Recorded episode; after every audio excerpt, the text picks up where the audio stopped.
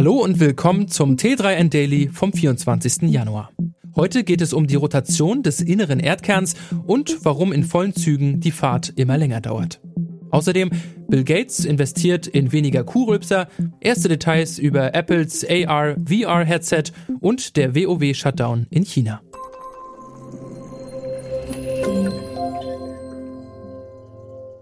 Die Erde an sich dreht sich vielleicht nicht in die andere Richtung, aber möglicherweise der sogenannte innere Erdkern. Er sitzt rund 5000 Kilometer unter der Erdoberfläche, besteht aus flüssigem Metall und dreht sich laut ForscherInnen in der Flüssigkeit des äußeren Erdkerns, der die Erde ummantelt. Nun behaupten chinesische WissenschaftlerInnen der Universität Peking, dass dieser innere Kern um das Jahr 2009 herum aufgehört hat, sich zu drehen und sich jetzt in die andere Richtung bewegt. Doch die Sensation hört hier noch nicht auf. Scheinbar passiert genau das, laut den ForscherInnen, wohl auch in Zukunft, und zwar alle 35 Jahre. Die Studie aus China, die im Magazin Nature Geoscience veröffentlicht wurde, steht aber auch in der Kritik.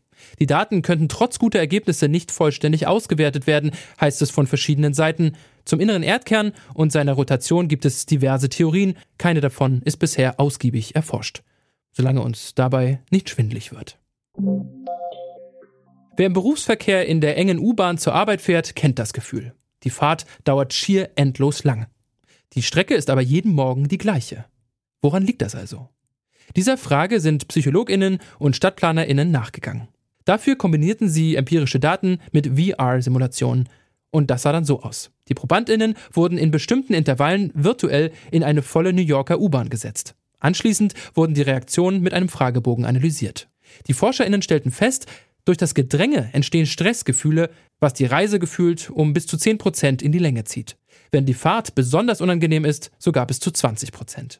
Die Studienergebnisse sind aber nicht nur interessant, um in der vollen U-Bahn mit Insiderwissen anzugeben, für die beteiligten StadtplanerInnen liefern sie wichtige Insights für neue Fahrzeugdesigns und die allgemeine Verkehrsplanung.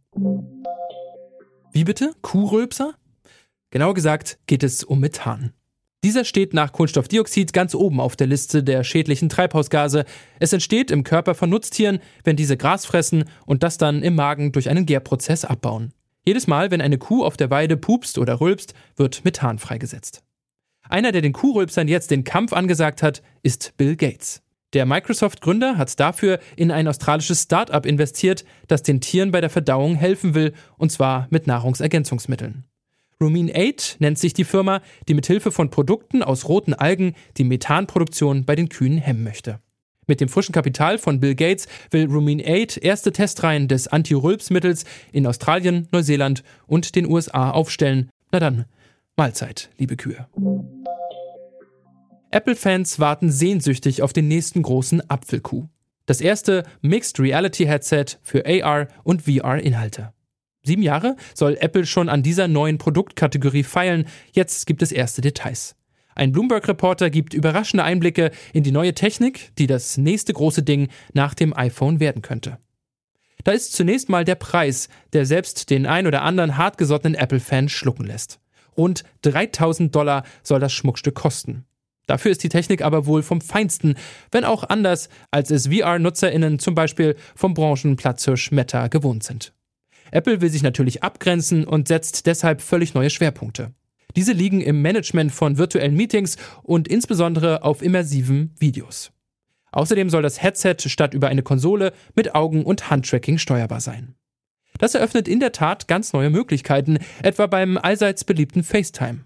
Hier soll dann nicht nur das Gesicht, sondern zusätzlich der komplette Körper mit speziellen Avataren realistisch dargestellt werden können. Für ein Gefühl wie im selben Raum. Wann auch immer das Apple-Headset kommt, wir lassen uns überraschen. Auch virtuelle Welten halten manchmal nicht ewig. Diese schmerzhafte Lektion mussten jetzt SpielerInnen der World of Warcraft-Serie in China erkennen. Dort stellte Spielanbieter Blizzard nämlich alle Services ein. Der Grund? Hässliche Differenzen mit dem Publisher Nitis, dessen Lizenz für WoW abgelaufen ist. Weil man sich auf keine Verlängerung einigen konnte, kam es schließlich zum Albtraum aller GamerInnen. Der WoW-Kosmos ging in den Shutdown und die SpielerInnen-Accounts verschwanden im digitalen Friedhof. Ob und wie schnell Blizzard sein Publisher-Problem lösen und die Services wieder freischalten kann, ist derzeit noch völlig offen. Das war's schon wieder mit dem T3N Daily für heute. Noch viel mehr zu allen Aspekten des digitalen Lebens, des Arbeitslebens und der Zukunft findest du rund um die Uhr auf t3n.de.